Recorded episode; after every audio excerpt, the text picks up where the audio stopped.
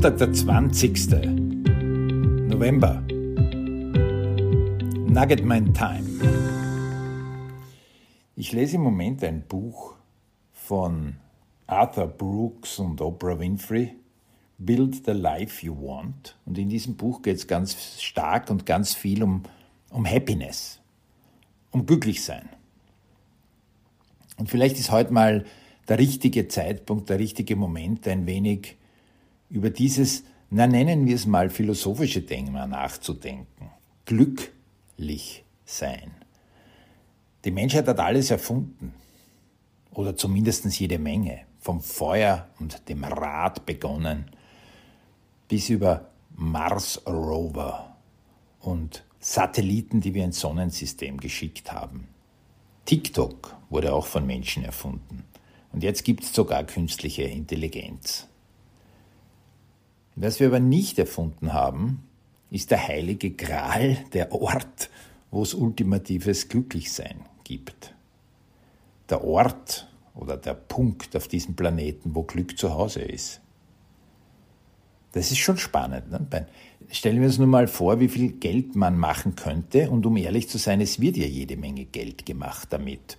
Mit Versprechungen, Büchern, Kursen, esoterischen oder anderen spirituellen Techniken, ganz banalen Gehirnforschungserkenntnisse und alle haben das Ziel, uns glücklicher zu machen. Kann das gehen? Oder anders formuliert, wie geht das bei dir? Je mehr ich darüber nachdenke und je mehr Gespräche ich führe und du kannst dir vorstellen, dass in, in 23 Jahren Coaching-Business einiges an Gesprächen zustande kommt es waren weit über 30.000 Menschen in Kursen oder Seminaren mit mir. Alle sind auf der Suche danach, dass es ihnen besser geht, inklusive mir selbst. Die Frage ist, was hindert uns daran, glücklich zu sein? Also wenn es kein Ziel ist, wenn es kein Ort ist, den wir anstreben können, dann ist es definitiv ein Weg, ein ununterbrochenes Arbeiten daran. Vielleicht ist es eine Suche, vermutlich sollte es aber eine Wahrnehmung sein. Wir können nicht glücklich sein, aber was wir sein könnten, ist glücklicher. Ein wenig. Oder zufrieden. Vielleicht nicht ultimativ, aber zufriedener. Was steht im Weg? Im Weg stehen weniger unsere Gedanken als vielmehr unsere Emotionen, unsere Gefühle. Das heißt, was wir tun können, ist, unangenehme Gefühle, unangenehme Emotionen wahrzunehmen, sie nicht wegzuschieben, weil dann beginnt nämlich das Hirn wie verrückt Gedanken zu produzieren. Dann schlägt das Unterbewusstsein erst so richtig zu. Wenn ich mich aber nicht wohlfühle, wenn ich mich unglücklich oder unzufrieden fühle, und ich beginne dieses Gefühl zu beobachten, zu akzeptieren. Es hat immer einen Grund, dass es da ist. Ein Gefühl von Unzufriedenheit, ja von Unglück, hat großen Nutzen für uns Menschen, ohne Zweifel.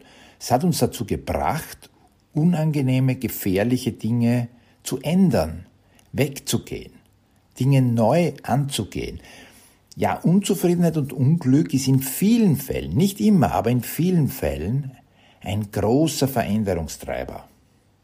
Ich muss es akzeptieren, ich muss es als Teil von mir selbst wahrnehmen und mir die Frage stellen, was will mir dieses Gefühl oder diese Stimmung tatsächlich sagen? Ein wenig glücklicher zu sein. Viktor Frankl hat gesagt, wir haben überhaupt keine Chance im Leben, uns die Events und das, was uns passiert, was mit uns geschieht, uns ultimativ auszusuchen. Wir haben immer die Möglichkeit, auf eine bestimmte Art und Weise darauf zu reagieren.